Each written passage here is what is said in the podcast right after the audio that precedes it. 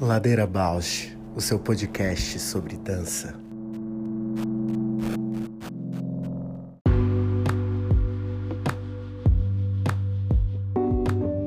Olá, eu sou a Juliana Alves e este é o Ladeira Bausch, um encontro semanal para mover pensamentos de corpo, com temas que nem sempre vão para cena, sem glamour e sem mito.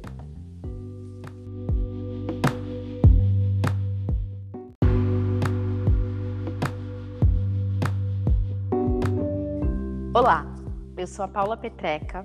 Este é um podcast para horizontalizar a dança na sua vida, para a dança horizontalizar você, uma dança mais perto.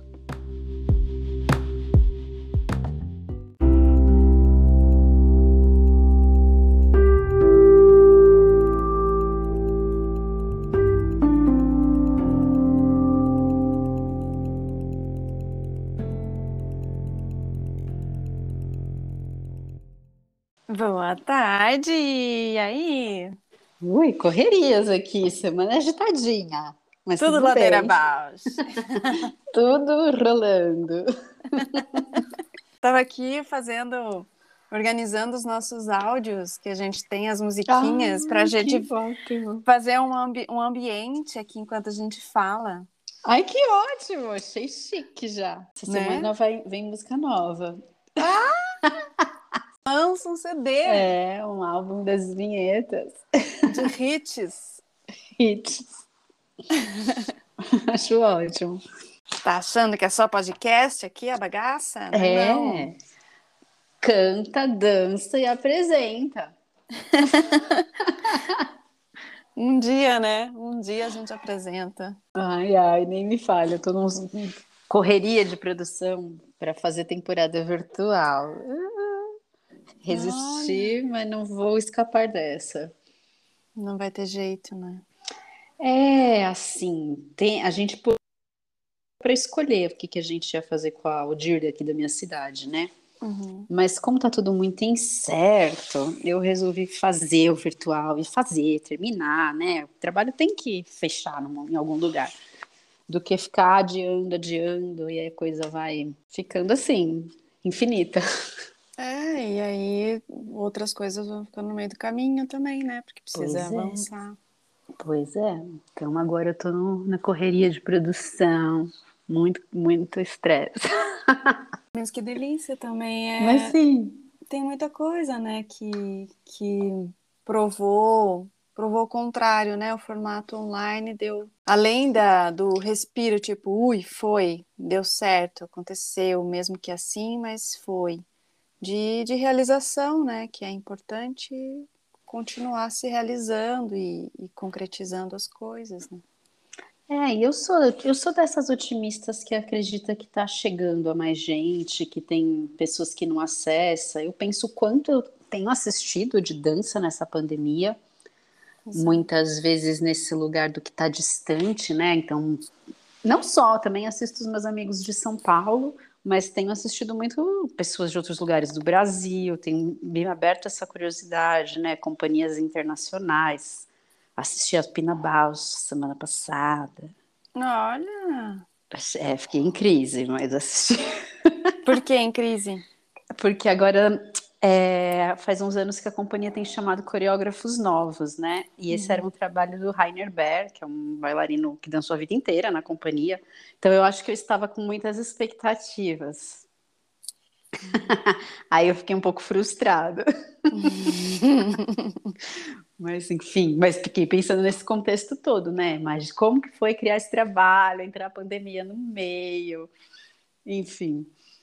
Aí no trabalho que era um, espetáculo ao vivo vira um filme, então tudo isso atravessa e também rola uma empatia, né? Falar caramba, todos no mesmo barco, de repente eu e a Pina Bausch, né? Nesse sentido de não é fácil. Estava falando com a Cindy, a produtora do IMP, né, que eu assisti essa semana, quanto que às vezes ter que repensar, tipo, ah, se fosse um trabalho, né, que é um grupo, é, um, é uma proposta da Juliana Dur, de orientação de artistas, né, residência, e vão trocando e vão com a proposta de, de levantar uma pesquisa, uma criação.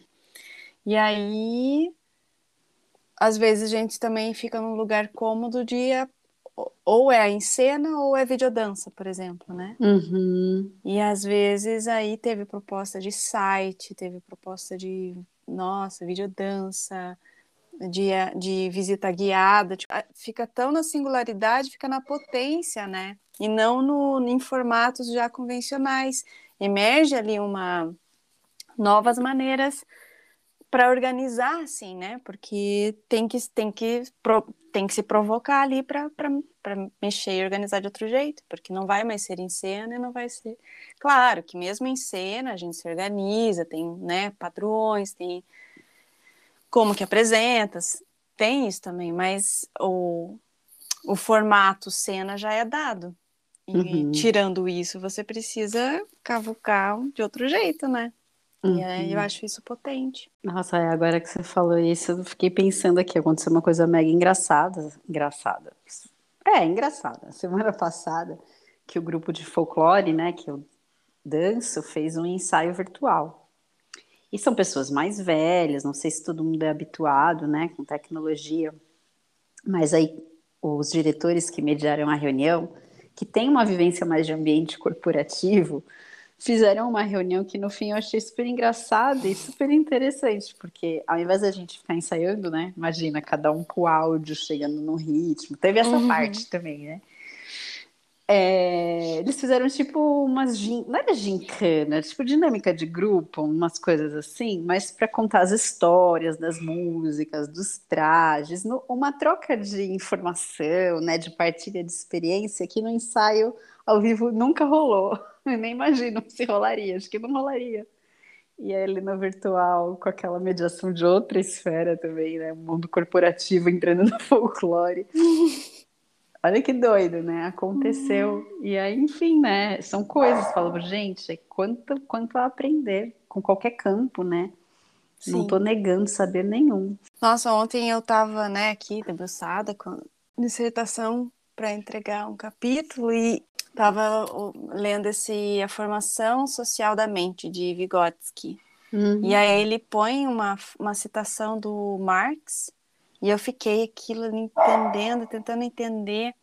E daí ele fala assim, que a diferença entre a aranha e um tecelão, a abelha e um arquiteto, é que nós humanos conseguimos é, criar é, a gente consegue pensar e planejar o que, que vai fazer. E além e a gente consegue subverter a natureza, né? A gente dribla as restrições impostas da natureza, planeja, realiza o plano, define os meios que a gente vai fazer isso e, e, e, as, e o caráter da atividade que a gente vai subordinar à nossa vontade. Porque assim, nossa, lendo, lendo, relendo, lendo, relendo.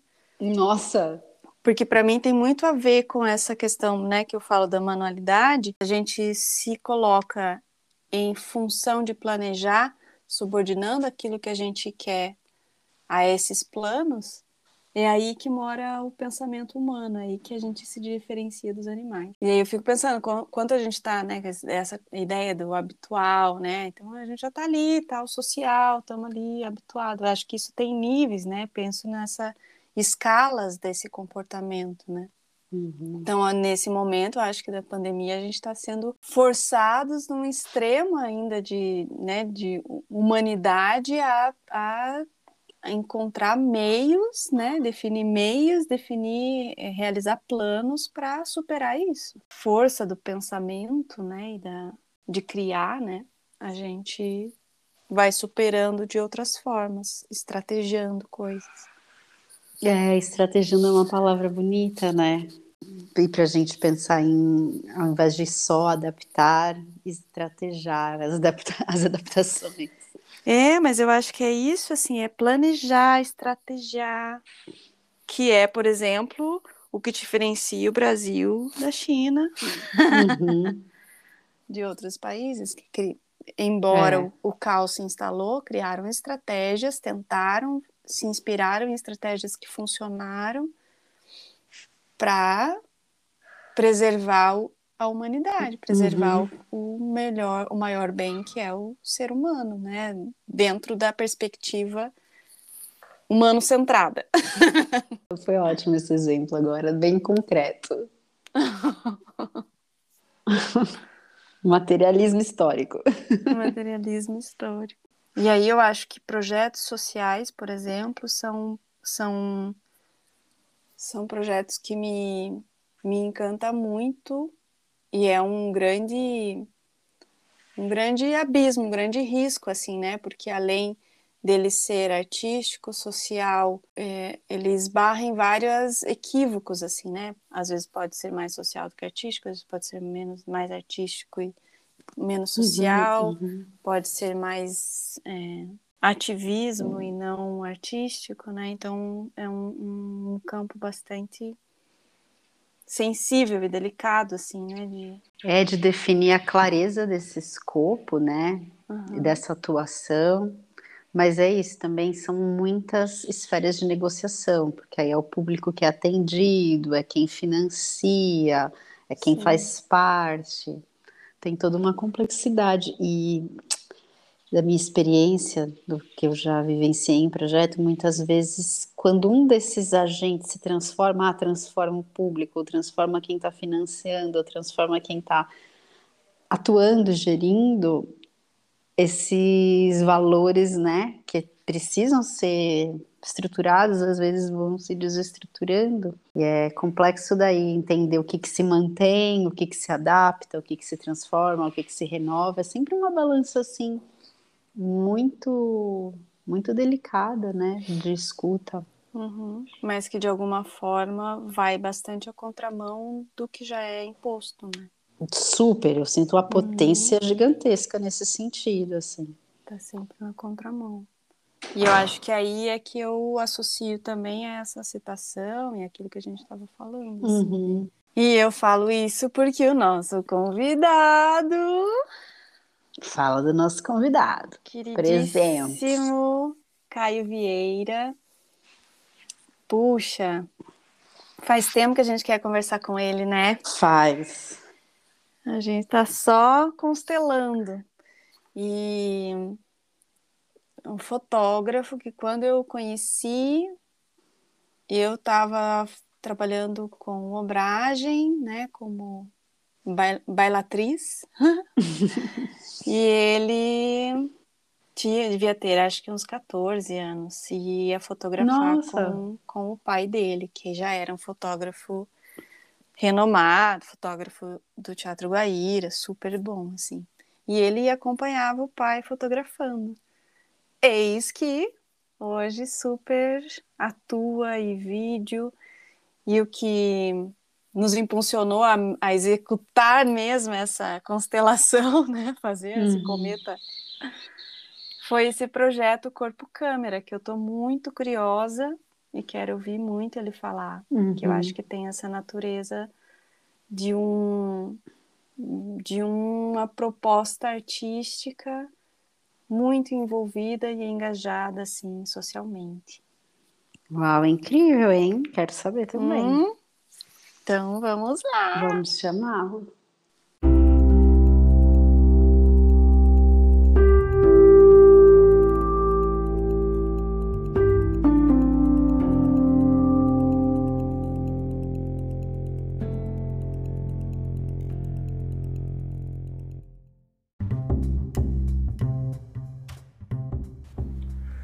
Ladeira Bausch, o seu podcast sobre dança. Aê! Nossa, finalmente, que função. Ê, bem-vindo! Obrigado. Então, boa tarde, se acomode. Sim, mudei até a posição do corpo aqui. Você vê, tive que improvisar. Muito bom. É isso aí, já chegou na ladeira. Sim, caindo, né? Caindo, com Caindo. todo.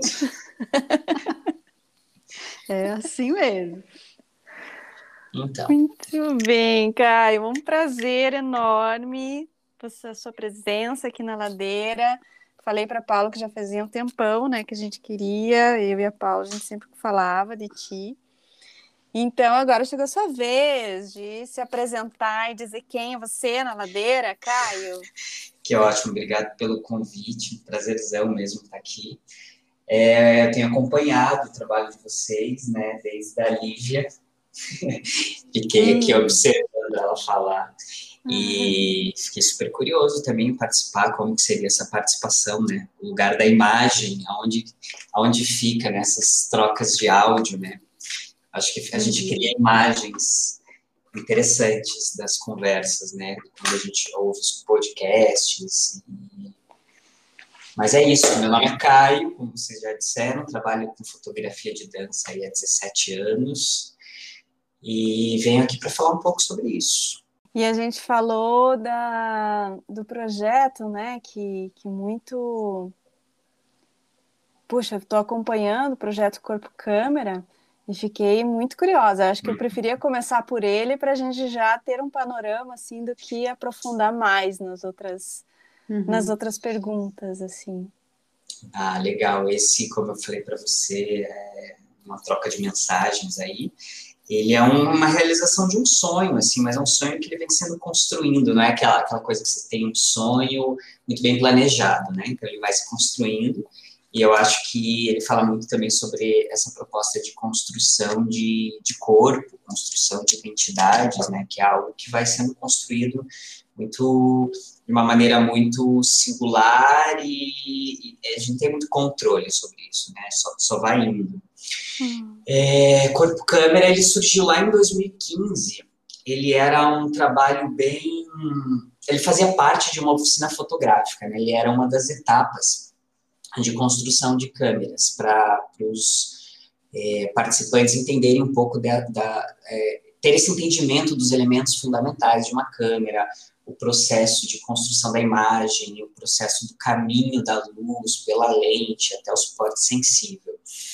Ele aconteceu a primeira vez dentro de uma instituição de atenção e cuidado em transtornos mentais, e, e de lá para cá ele vem, ele vem se adaptando a várias é, condições, mas geralmente é, com, pessoa, com a população mais vulnerável. A gente uhum. entendeu é, a importância desse, desse trabalho. Eu acho que ele foi, ele foi, hum, como é que eu posso dizer? ele se adaptou muito bem quando a gente fala de construção de identidades, fala de, de corpos contidos, corpos é, docilizados, sabe? Uhum. É, justamente para entender o lugar do corpo é, enquanto subjetividade e para além dessas condições de vulnerabilidade, qual a potência desse corpo, né? E como que é, o processo fotográfico, o ato fotográfico, o aparelho fotográfico pode nos facilitar nesse entendimento. Então, é muito curioso, desde, o, desde esse primeiro momento, em 2015, a cada câmera que eu ia construindo, eu ia, eu ia associando a várias questões de corpo e de mente, né? Tanto os elementos da fotografia, eu acho que a fotografia surge lá na, no século XIX, como uh, acho que final do século XVIII, é, como essa observação do próprio corpo, né? Então, a lente, o olho, como é que funciona o diafragma, é, quanto mais aberto, mais luz entra, mais fechado, né? Uma, uma uhum. associação à pupila. É, e aí eu fui entendendo um pouco disso, fui, fui conhecendo um pouco mais a própria fotografia, né? É, a partir dessas relações. Que lindo! Então, é, poderia dizer assim, mas você já tinha uma relação muito forte com, com o corpo, assim, né, no, no teu percurso fotográfico antes de desenvolver esse projeto? Sim, mas assim, muito nesse lugar, um lugar mais passivo, né, assim, não, não, digo que não ativo, mas esse lugar mais de observador, é, de entender os corpos ainda, ainda distantes. Eu acho que eu não me entendia muito enquanto corpo fotográfico e o lugar do corpo, sabe? Para mim, o corpo era o outro. Eu não, eu não me identificava nesse lugar. de corpo também. Então, quando eu começo a pensar que a minha fotografia, o meu processo fotográfico, e para além disso, a construção desse corpo está é, tá tão presente no que eu fotografo, né? É, a coisa foi ficando mais fluida. Né? E daí hoje, é, desde 2015, hoje ele, o corpo câmera ele está mais associado ao conceito psicanalítico de aparelho psíquico e o ato psíquico. Né? Então a gente foi construindo, eu entrei em psicologia na graduação em 2017, então de 2015 a 2017 era um trabalho bem técnico, né? a gente falava muito é, da, da, da, câmera fotográfica e dos, dos elementos fotográficos. Né? Então, o que, que precisa para a gente ter uma câmera fotográfica, ou para ter um produto imagem? Ah, precisa ter uma lente, que a gente chama de objetiva, precisa ter um, um corpo fechado, né? Eu, eu, gosto muito desse termo, corpo fechado, né? Preciso ter um corpo fechado para produção de imagens, né? Então é um corpo que é, é, é, um invólucro, né? Uma caixinha que se eu não exponho ela vai permanecer escura. Então começou a me remeter ao aparelho psíquico isso, né? Se a gente não se expõe, né? Aquilo permanece às escuras ali. Né? É, a gente não consegue revelar imagens, né? Se revelar ao outro se a gente não se expõe. Então, isso Uau, foi, incrível. É, foi, foi ficando interessante para mim, né? Porque você pode ter uma câmera linda, maravilhosa, se você não, não abre ela, ela permanece permanece o suporte permanece sensível, mas não sensibilizado. Né? Então não basta ser sensível, é preciso se sensibilizar, né? Então a gente faz essa relação hoje direta com, com esse ato psíquico, né? Que é um é, é, é, é o, o processo de construção é o produto, né? não é a imagem final, a fotografia, que é o produto desse processo. Né? A, a, gente pensa que a imagem é só um fragmento dessa identidade, é uma parcela muito pequena que está dado num, num, momento específico da vida do sujeito. Né? Então, ele tirou uma imagem agora, um, papel, né? sensibilizou um papel, um metal, né, um suporte sensível, mas aquilo é uma fração de segundo de uma, de uma trajetória. Né, de fato, o que vai sendo construindo é esse corpo, né, essa relação com a objetiva, quando que eu decido abrir, quanto tempo eu decido abrir, né, quanto tempo eu decido me expor ao outro, ao espaço, ao meio, às condições, né, e dentro disso você pensa que o corpo fotográfico é um corpo que ele é vazio, né, eu tenho chamado ultimamente de, de, de cabeça oca, né? Porque a, a, imagem se constrói no vazio, ela vai se conectando ali a, a coisas inconscientes que a gente não tem muito acesso àquilo, né? E isso se transforma em ato quando a gente pega a fotografia impressa.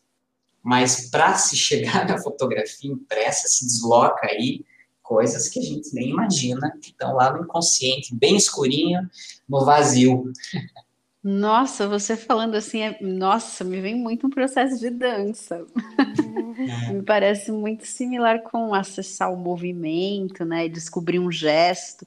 Quando o gesto emerge, é tanta coisa que já.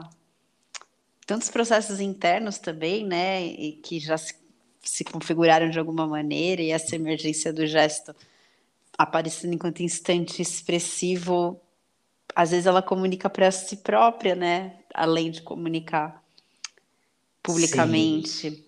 Sim, é porque o que a gente vê numa exposição fotográfica são as imagens, né? Mas é quando a gente para na frente de uma obra e começa a tentar é, é, remontar esse percurso até chegar nesse, o que seria, entre aspas, aí, um produto, a gente entende que ali é uma fração muito pequena do que é, de fato, o produto, que é essa construção do sujeito, essa construção de identidades eu faço muito, muito uma relação com documento, né? Lá, ah, me dá sua identidade. Você vê uma foto, né, que geralmente é horrível, é, lá tem uma assinatura, tem um monte de número. Né? Aquilo ali, o que, que é isso? Isso fala da identidade do sujeito, de fato. Né? Então, e, e hoje é muito interessante a gente falar de identidades, né? É, nas, nos conceitos de gênero, por exemplo, a gente vai desconstruindo tudo isso, vai acessando o que está no vazio né? Que não é ninguém que vai dizer qual a sua identidade. Né? Então a gente começa a valorizar a diferença, né? É, começa a tatear o que seria esse do, do invisível mesmo, do inconsciente. Só diz respeito essa subjetividade ao sujeito. Óbvio que quando a gente já tem uma imagem, isso já é do social também, já é do coletivo, mas é o que eu escolho também trocar, né? E aí também aquela brincadeira de trocar figurinhas lá. Você vai trocando essas fotos, mas uhum. isso serve também como referência ao outro, né? De um enquadramento, por exemplo. Produz uma imagem, olha, esse enquadramento me interessa, deixa eu tentar produzir uma imagem de, de, desse enquadramento também, mas aí é a partir das minhas referências internas e que às vezes eu também não tenho nem acesso a essas uhum. referências. Elas, de, de, algum modo, isso me atravessou em algum momento, mas imagine se eu tivesse acesso a todas as minhas memórias agora. A cabeça explodiria, uhum. né? Mas aí eu falo com você, você me fala alguma coisa de dança, de um, sei lá, de uma cena específica, vou lá na minha memória que surge, aí surge o cheiro da cena, surge o som da cena, e eu posso produzir uma nova imagem a partir disso. Nossa, Caio, acho que eu comecei já. Nossa, a gente despencou aqui no, no abismo da ladeira. que delícia, né? Que demais, cara! Que profundo, né? Uhum, Nossa! Assim. É, eu adoro esse, eu amo esse projeto. Sim, Porque é. é pular no abismo, mas aí a gente escolhe, talvez, pular. tem várias opções de como pular, né? De como se entregar ao abismo. Tem aquele base jump, que você pula meio que na, na louca, mas tem um paraquedinhas ali, você pode pular com uma corda. Né? E tem várias formas, né? Como que a gente se atira. Mas é sempre muito gostoso. Arriscado também, né? É, mas é esse, esse arriscado e esse abismo que é o que você busca de encontro com o sujeito mesmo, né? Com a construção de si também, né? Como fotógrafo, como o teu conhecimento, né? De artístico, a tua profundidade no teu olhar, né? De querer transcender a própria técnica, a própria produção artística que você vem construindo, né? Acho uhum. que é uhum. um tipo de projeto que, que, que transcende isso mesmo. Tô super. Eu, eu, eu acompanhei assim essas produções e eu muito me identifiquei assim e, né, me tocou muito porque quando eu fui para Marrocos em 2000 e, 2000 e 2007, a gente foi com uma proposta de construção de pinhole. Uau! Pela, com as crianças lá, assim. E aí, nossa, e quando eu vi você fazendo, você falei, nossa, que massa! Eu tenho muito afeto, assim, por essa uhum. lembrança e essa memória e essa ideia, assim, dessa, dessa construção, é, porque a gente não, não falava com as crianças, né, num, num, num espanhol, assim, muito mal, assim, mas a gente conseguia concluir as etapas, porque era tão físico, era tão na matéria, era tão passo a passo, e, a, e aquele fazer ali em conjunto é, criavam encontros assim do corpo e da e do fazer ali, né, da, da construção de, uma imagem assim. E a fotografia, você falando, ela é uma linguagem universal, né? Você não precisa dizer nada. É, a, a, quando surge a imagem, ela é sempre tão mágica, né? Essa construção da você imaginar que um, um buraquinho de agulha numa lata, aquilo é suficiente para captar, né, imagens, captar luz, né? Na verdade, vai produzir imagens a partir desse trânsito da luz. É muito maluco, porque a gente tá, é iluminado a todo momento, né? E às vezes não para para ser sensibilizado por esse Uhum. Né? Como se de fato esses poros, tantos buracos, não servissem para muita coisa.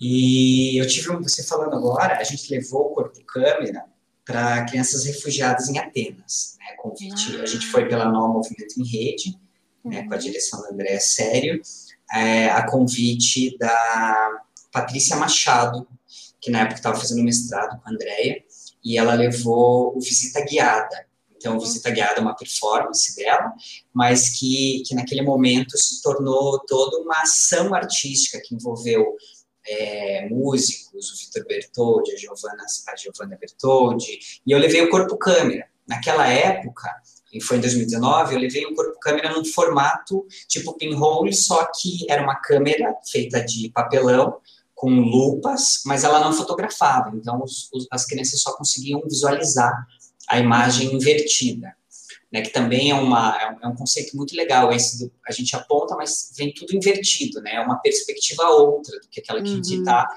habitualmente é, acessando. Então, isso também é um mote muito interessante de, de pô, qual a nossa perspectiva. Parece que sempre está invertida, né? Porque é a nossa, então não é a do outro. Então, de, de uma forma, sempre está invertida. E é legal, né? Porque a minha dificuldade com inglês, horrível, é, e, e, alguns meninos falam em árabe, só que é interessante que eles passam por um processo de aculturação. Então, eles é, vão abrindo mão, abrindo mão não, mas eu acho que é, é tão intensa é, a investida, por exemplo, do, do, do inglês e desse é, do conteúdo audiovisual aí de YouTube e tal, eles vão eles vão falando só inglês, só inglês, só inglês, né, com os próprios é, cuidadores do abrigo e tal. Então é muito curioso que quando eu pedi para eles marcarem a câmera, porque esse é um dos processos, né, entender esse corpo marcado, esse corpo que eu, eu posso sugerir uma, uma cor ali para pintar ou alguma coisa, mas cada um vai fazer isso de algum modo no seu tempo. E aí eles começaram, muitos deles, escrever mamãe em árabe, em inglês, e, e daí um deles me pediu para trazer a câmera, porque é muito legal, geralmente é, as, as pessoas querem ficar com aquele produto, né, porque é muito legal você construir uma câmera. E aí um dos meninos falou, leva para leva o Brasil. Essa eu quero que fique para você, para você lembrar de mim. E aí eu trouxe na mala, tal, chegou aqui super, chegou com umas marcas assim bem fortes, assim, quase atravessando o papel, sabe? Em cima ali do mamãe, que ele escreveu em árabe. Eu não leio árabe, mas eu sei que ele escreveu mamãe porque ele me falou.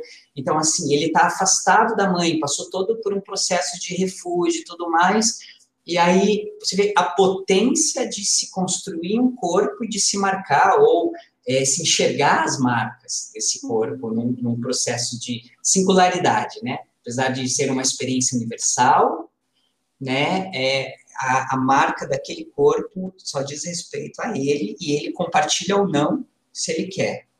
Uhum. Né? Então, se falando da sua experiência, eu lembrei dessa de Atenas, assim. Incrível. E, o gesto dele de desapegar daquilo que, que ele construiu com o nome é. da mãe, né? Meu, que forte. Sim. Nossa, muita coisa, muita coisa. Sim, mas vou, vou assentar aqui. de alguma forma, e, e, como é que você sente que, porque você continua além do, do projeto Corpo Câmera, né, além de todo o percurso de sensibilidade que você já tem como fotógrafo, né, como você falou, ah, era, era um corpo era um corpo distante, né, mais passivo. E o que, que modifica daí esse trabalho hoje, né, do corpo câmera que você vem desenvolvendo desde 2015, com esse, com essa busca desse olhar, o que, que modifica na ação fotográfica você, como fotógrafo, né, com em trabalhos artísticos assim? Então, eu de um tempo para cá venho fazendo uma retrospectiva, né, desse meu lugar na dança e e é, é, muito curioso, porque a forma como eu aprendi a fotografar já foi super subversivo, né? Assim, já foi meio que de dentro para fora da cena, né? Eu aprendi com meu pai é, a, a, a desenvolver esse olhar que parte lá da coxia, né, assim, de lugares inusitados, de aproveitar o que aquele lugar tem para oferecer que de uma certa forma é diferente de quem está assistindo, é mais próximo, é mais íntimo, é, é preciso ter uma relação muito próxima com o bailarino para conseguir fazer isso, porque você está ali na coxia, né? Não dá para atrapalhar o espetáculo, não dá para clicar é, feito um louco, por exemplo. Uhum. E mas para isso é importante acompanhar toda a pré-produção, entender do que se trata a obra, né? É, e ter uma relação próxima.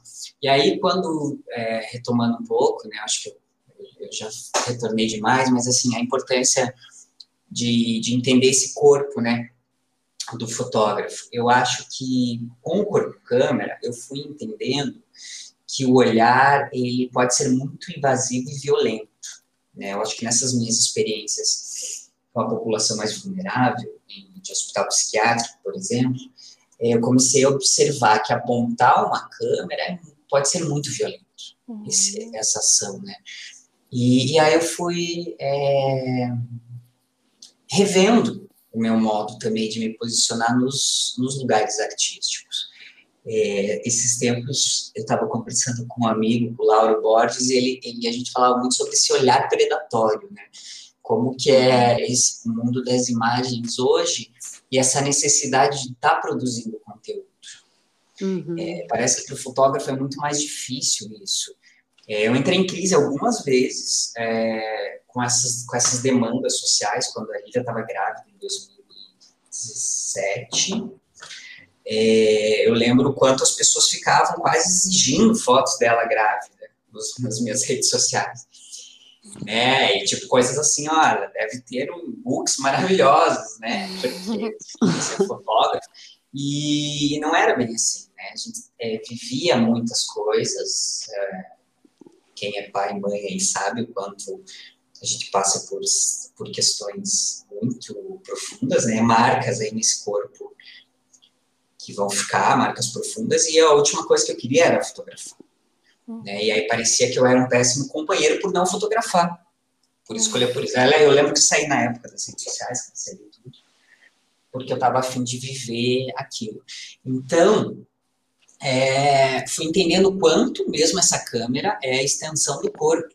Né? Não é simplesmente, ah, vamos produzir uma imagem e está tudo certo, a qualquer custo. Percebo que esse olhar predatório é isso, produzir uma imagem a qualquer custo. Né? E aí, retomando lá, quando eu aprendi com meu pai a fotografar dança, é, acho que foi em 2002 que eu fotografei o primeiro espetáculo. Era circo místico. É, na época, a gente fotografava com filme. Então, uma coisa que ele, assim, a regra número um, ó, você está com um filme, você vai até o intervalo usar um filme. Não tem essa de você tá lá, aí você vai abrir a câmera, fazer um barulho, trocar filme. Não. Você precisa conhecer o espetáculo para saber a hora de clicar, porque você tem 36 poses. Hoje a gente tem um cartão que faz, sei lá, 5 mil fotos. Uhum. Uhum.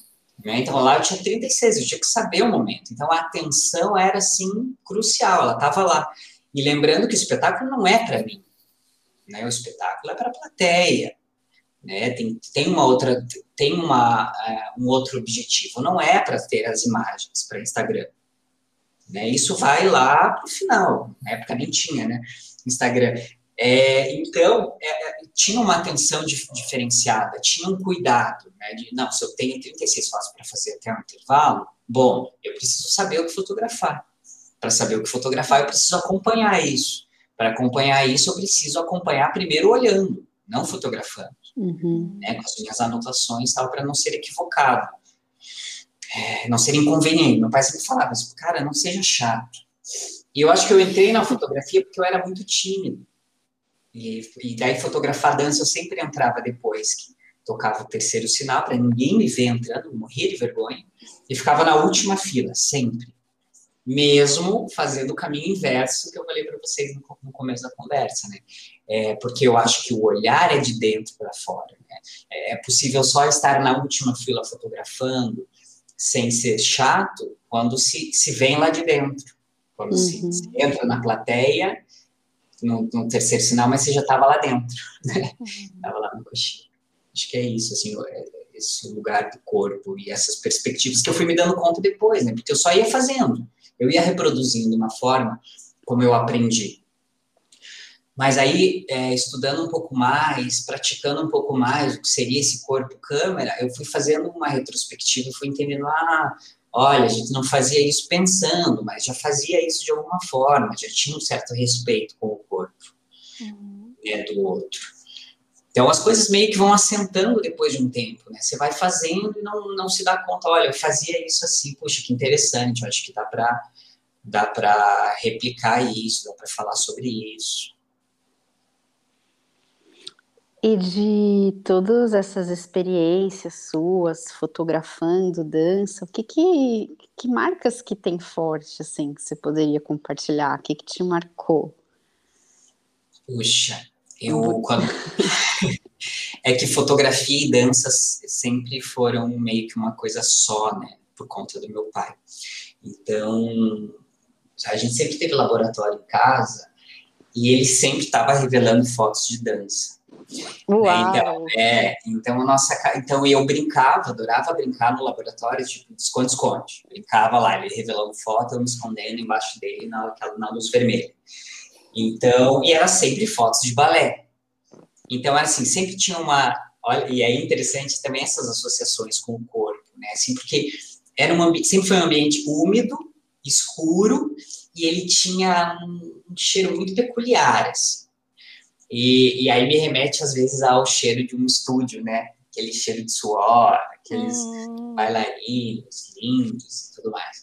E aí é, a, as fotos sempre ficavam secando no sofá da sala. Então o, o sofá sempre estava úmido, porque ele deixava secando as fotos lá.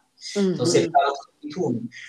Então, dança e, e fotografia sempre estiveram ali. É, eu, eu não escolhia olhar, estava ali. Fazia parte do contexto da casa. E e o Guaíra também faz, faz parte disso, porque eu adorava acompanhar ele nos trabalhos, mas eu gostava também de, de brincar nas coxias, pelos, pelas escadarias lá do Guaíra. Então eu sempre estava é, assistindo de alguns pontos privilegiados assim, as cenas acontecerem. Então não, não tem como saber o que veio primeiro, assim, porque eles veio, vieram meio que num combo, assim, as duas coisas.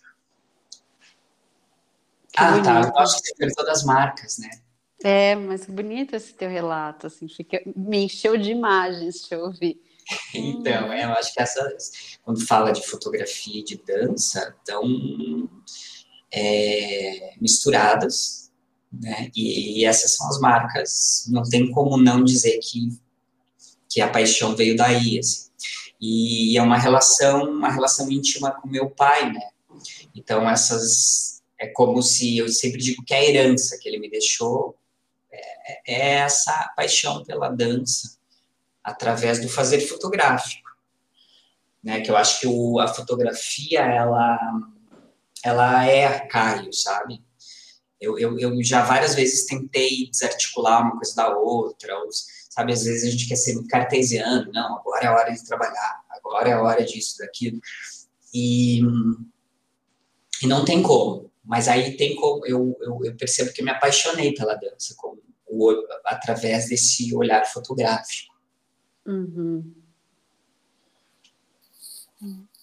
Mas você acha que, que a paixão pela dança foi o seu pai, toda essa história, o convívio e tá foi foi uma paixão, mas também foi assim um, uma maneira que você também foi conhecendo o mundo e se explorando também esse lugar que você falou do da agulhinha, né? Uhum. Você foi vendo o mundo por essa, por esse buraquinho da dança e, e, e essa mundo da dança também foi te modificando, né?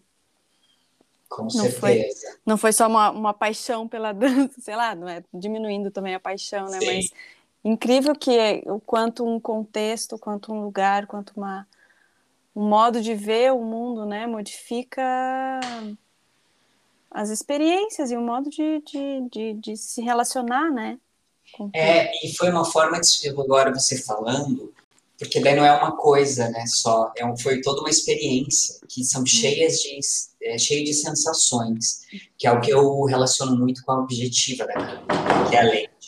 A lente não necessariamente é o olho, mas a, a, a lente enquanto buraco né, a gente pensa também em psicanálise, é o que nos atravessa, como a gente percebe, né, as zonas erógenas, aí, como a gente vai, vai tateando, vai acessando o mundo, vai percebendo o mundo. Então, quando eu, eu paro para falar de dança, que eu lembro do cheiro, do revelador e do fixador do laboratório. Né? Se fala em dança, eu lembro da luz vermelha. Se fala em dança, eu lembro daquela coisa meio úmida, que arrepia só na, na lembrança.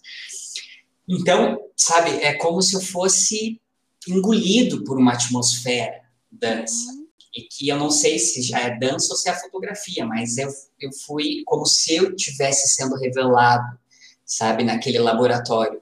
E o contato, né, com os artistas da dança, eu também fui me reconhecendo enquanto pessoa, enquanto fotógrafo, enquanto pessoa, mas aquele cara, né, acabei de falar que eu era tímido, então para mim era foi, foi muito confortável começar a fotografar dança porque eu não gostava de ser visto, né? Eu gostava de estar observando, né? E aí foi interessante que daí eu fui me reconhecendo enquanto pessoa e fui me aproximando desse palco até é, me assumir dentro dele e aí uma uma Um exemplo disso foi em 2016, que eu fiz uma performance junto com a Andréa Sério, é, onde eu estava em cena com a bailarina Cláudia Fantin e com o músico Vitor Bertoldi, num, num improviso, num jogo de, de colaboração a partir da linguagem fotográfica.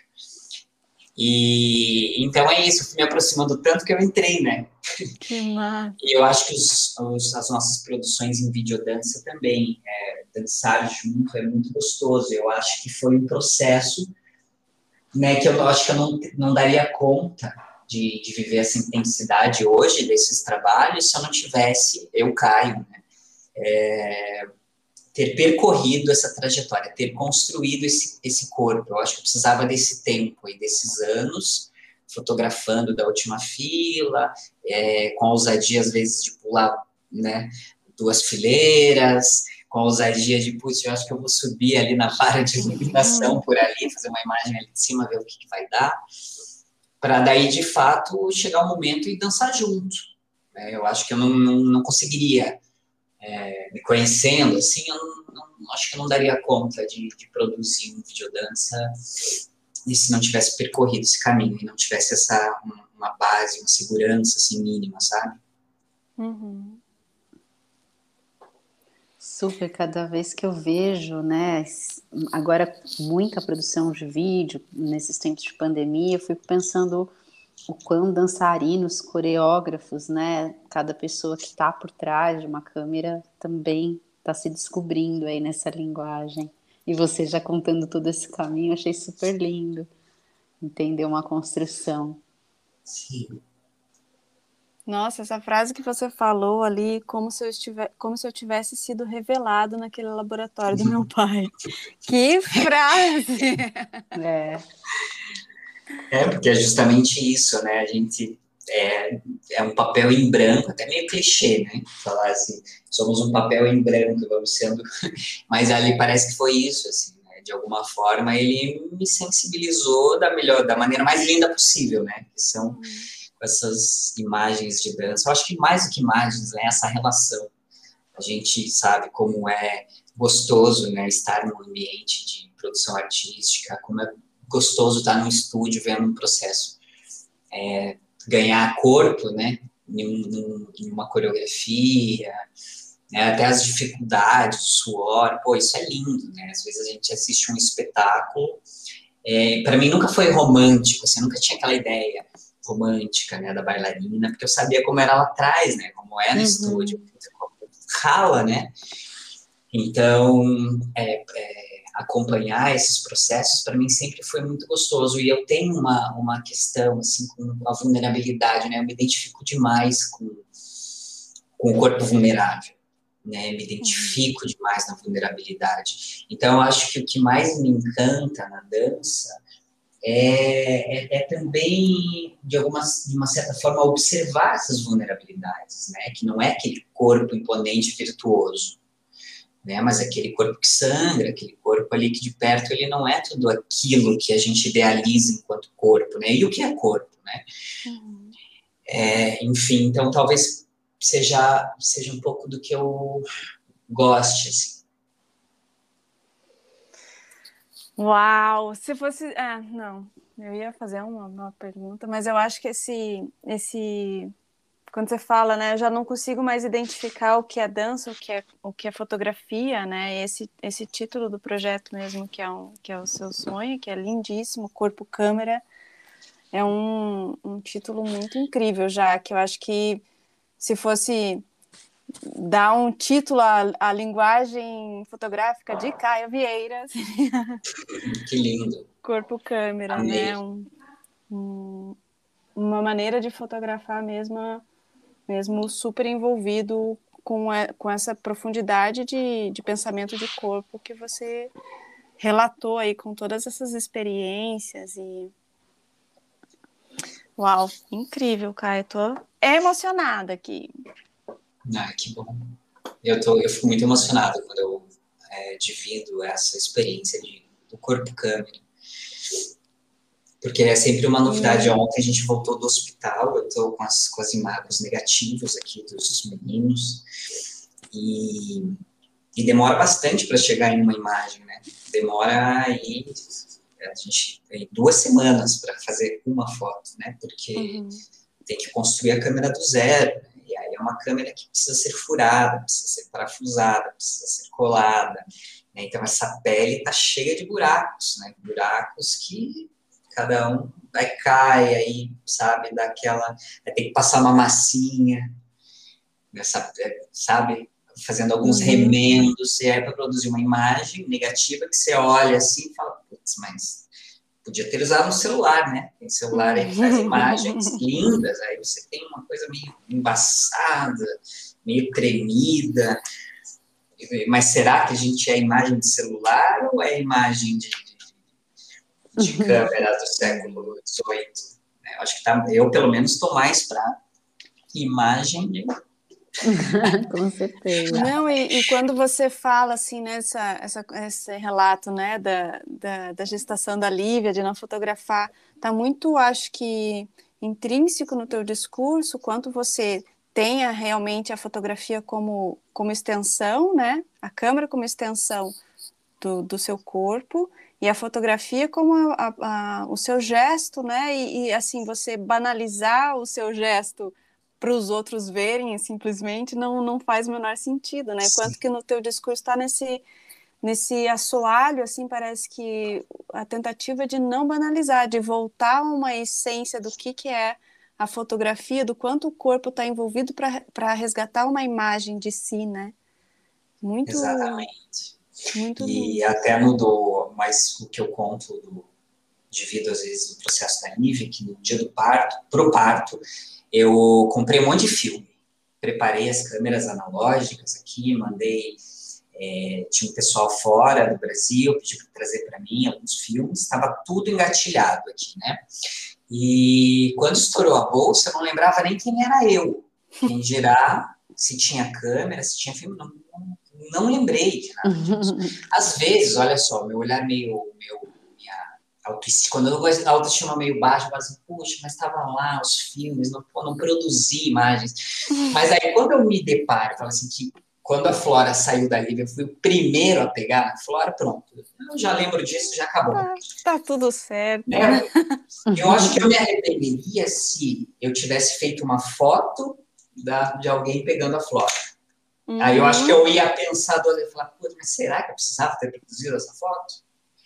Né? Então, e sabe, isso é uma coisa assim, eu posso relatar isso para você, ó, eu estou dividindo a imagem do que aconteceu com vocês, né? Com, poderia detalhar aqui passo a passo de como foi esse processo de nascimento da Flora. E, e às vezes uma foto não dá conta disso hum. tudo, né? Dessa experiência. Então, o que você fala é muito, é muito isso. Às vezes a gente esquece de, de, de curtir porque precisa registrar aquilo. É precisa quase ter um documento histórico do que você esteve, que você vivenciou aquilo, de fato, né? E não é, não é isso mesmo.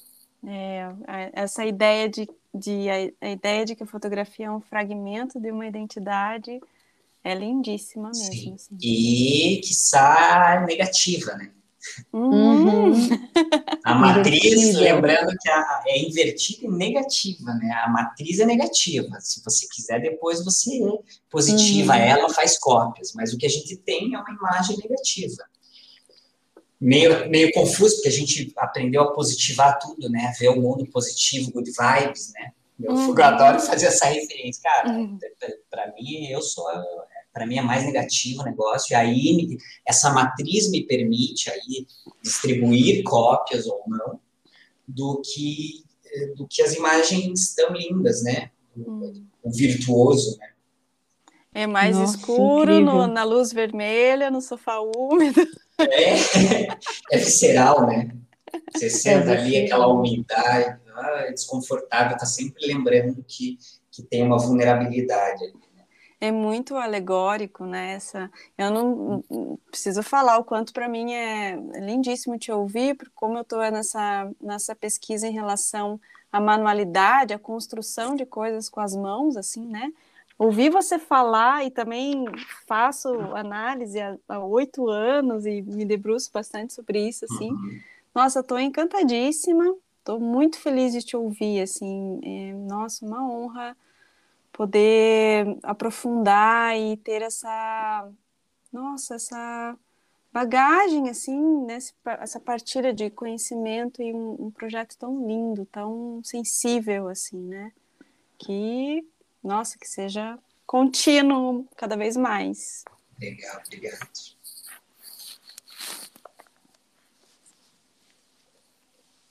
Tô. Eu tô recebendo aqui também, tô super.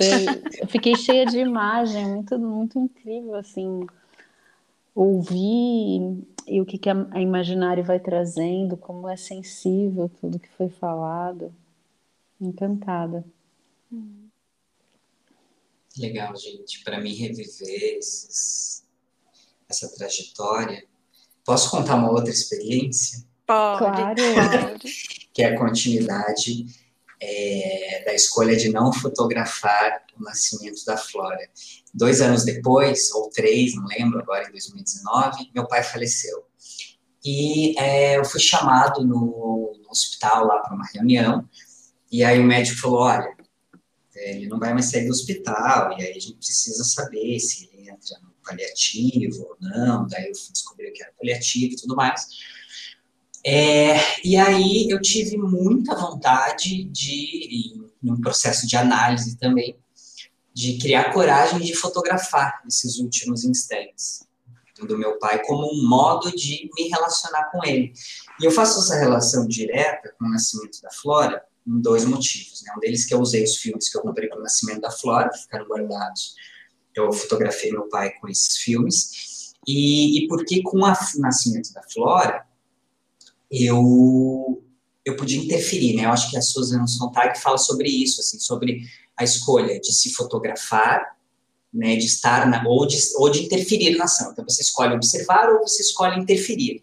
O nascimento da Flora ou é, não tinha muito o que fazer, eu tinha que interferir, eu estava ali, ela nasceu em casa, não tinha muito como pensar, não, não, a coisa aconteceu, né? Tinha que estar ali que estar presente. E quando o médico, no, no caso do meu pai, ele chega para mim e fala assim, ó, não tenho o que fazer. Ele vai Uhum. morrer, ele não vai mais sair do hospital. É, eu fiquei tão é, solto assim na vida que a única forma de assentar, de elaborar o que estava acontecendo foi através da fotografia. Então foi um modo que eu encontrei de me relacionar com meu pai, pegar tudo aquilo que ele me ensinou e e fazer não, vou eu vou produzir, né? Eu vou interferir, sim, porque eu me senti tão frágil de não interferir que eu precisava me segurar em algum lugar. Me parece que a fotografia entre nós foi o que nos manteve é, em relação.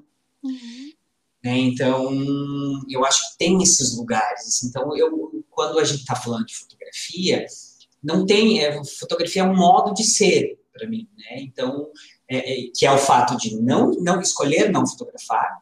É, se a gente está falando de fotografia, quando eu escolho fotografar para elaborar o processo de luto, por exemplo, que eu escolho. Não sei se faria isso com a minha mãe, não sei se faria, mas eu sei que naquele momento foi o que me, o que me salvou, assim, de, de, de não, de não pirar com, com esse processo, de conseguir elaborar esse luto de um modo familiar, né? E, e aí, é, não foi uma produção, né? Eu, eu, eu digo assim que o resultado do processo, é, eu não pensava isso enquanto produto mesmo. E eu acho que eu consigo sustentar um pouco do que eu quero para o corpo câmera. Eu só queria me relacionar com meu pai, né? Tanto é que eu usei uma técnica da fotografia que podia ter dado tudo errado. Eu fotografei meu pai ali e rebobinei esses filmes e fui fotografar aonde a gente fez uma viagem há 27 anos atrás, em Morretes, que era o sonho dele morar lá. Então foi um modo que eu encontrei de guardar ele vivo dentro desses filmes e até Morretes e fotografar a paisagem em cima dessa primeira exposição. Então eu não sabia o que, que ia acontecer. Eu só fiz porque eu precisava ficar com ele mais um tempo, eu precisava fazer essa viagem com ele de novo, eu precisava levar ele para Morretes. Então eu não estava preocupado com o resultado disso. Eu estava precisando ficar com o meu pai, eu precisava dar um tempo da cidade, eu precisava viajar, eu precisava é, elaborar esse luto, sabe? Voltar a falar, não, agora. E é curioso, porque eu, me digo, eu digo que eu voltei pai, né? Eu fui ainda Hum. filho e voltei pai. Que, bu- Que que, bonito. que, que, que dá suporte para se manter em relação e dar significações, né? Ela vai se Uhum. ressignificando a relação enquanto atua na, no, no fazer ali, né? Quando dá- ela dá suporte para você continuar na relação, Exatamente. ressignificando.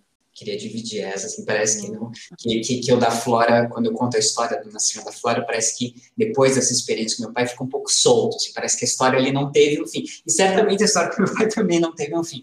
Logo mais vai, vai ter mais alguma coisa aí para elaborar na vida e que eu vou ter que acessar a fotografia, fotografando ou não, né? É, é muito incrível esse lugar da, da linguagem, né? É realmente a linguagem. Uma fotografia, um ato fotográfico muito entre vida e morte também, né? Que é, É, o ato fotográfico é esse essa fração que divide o que está vivo para morto, né? Uhum. É uma forma de mortificar ali o que você está É. vivendo.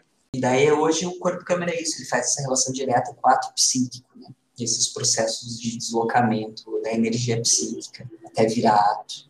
Muito profundo. muito profundo. Ah, um episódio não vai dar conta, não. Vai ter que voltar. Ai, muito obrigada. Tô assim realizadíssima, grata demais pela tua disponibilidade, prontidão em me conversar com a gente. Tô assim encantada demais. Parabéns pelo trabalho sempre, né? Eu admiro demais desde lá do Amor Fu que você fotografou. Quantos anos você tinha lá? Eu acho que eu tinha uns 15 ou É. 16. Não, acho que uns 14. É, não Foi, lembro. exatamente. Foi Acompanhando, acompanhando meu pai, né? Uhum, Sim. exatamente. Obrigado mesmo, assim, é, eu me senti muito à vontade em dividir com vocês essas essas sutilezas, assim, e eu achei que a gente ia falar mais sobre dança, né, mas aí você começou já com o corpo câmera, aí a gente perde- perdeu o controle, entramos no vazio, e daí estamos lá, né, vamos ficar por lá mais um tempo. daí no próximo, o próximo a gente, você começa perguntando de dança, daí a gente Meu Deus, mas o que mais que precisa? Pra- Tô super contempladíssima. Que dança é essa que você não, você não falou? Peraí, agora vamos falar de novo. Deleta. Deleta, vamos fazer de novo. que, que, que, não entendi. Não, não tem dança aí no que você falou? Pois Nossa é, Senhora. pois é. Tá tudo aí, pra mim tá contempladíssimo. É. É, o teu olhar, assim, é, obviamente um fotógrafo, né, que, que, que, re- que registre, é, vo- eu acho que o que a gente propõe também no Ladeira não é vir falar só do, da, do sujeito profissão, né. Mas é falar de si mesmo, a singularidade é, é dar, horizontalizar quem você é como fotógrafo na dança, mais do que, claro, é um excelente fotógrafo, registra, faz trabalhos incríveis de videodança e tal, e, e mas assim, para além disso, né, para além disso, eu, por exemplo, toda essa profundidade, assim, é, sei que tem algo diferente nas, nas, nas fotografias, né, na- nas tuas produções, mas ouvir você sobre o teu olhar para que essas produções sejam tão diferenciadas, é onde que eu vou ouvir falar sobre isso, né? É. A não ser conversando contigo, né? Ai, que legal, gente. Eu acho que então a dança foi só uma, uma desculpa, né, pra gente se encontrar e É. mas é a nossa conexão, né? É, É. muito gostoso É. isso, porque a Lívia, né, sendo bailarina e a gente se conhecendo já de, de registros aí, nossa, da minha adolescência. Então a dança, ela nos permitiu estar aqui hoje. né? Exatamente. E acho que isso pra gente é o mais mais ladeiral que existe. Essa a dança que horizontaliza as relações, eu acho que pra Exato. gente. Caia, você quer deixar seus contatos, onde as pessoas podem encontrar seu trabalho? Eu acho que o Insta é um lugar mais acessível, né? É, e aí tem dois perfis. Acho que eu vou deixar o do Corpo Câmera só. O meu é o Caio Vieira, mas o do Corpo Câmera é arroba Corpo Câmera, tudo junto. Lá, a gente abriu esse Insta há pouco tempo, então lá tem, ainda tem pouco conteúdo, assim, mas os conteúdos que tem lá são bem interessantes, assim, para a gente tentar visualizar né, um pouco do que a gente falou aqui. Muito legal. O trabalho do meu pai também, para quem quiser conhecer, se chama Nem Frio Nem Calor, apenas o cheiro de jasmim, está no meu site, www.caivira.com. Então, ficamos por aqui de, neste episódio, Kai. e muito agradecidos, que incrível. Muito grata. Obrigado, pessoal. Foi... Vocês foram maravilhosas, acolhedoras. Uau! Ai, lindíssimo. Um beijão. Beijo. Beijo. Bom fim de tarde. Tchau, tchau. Tchau.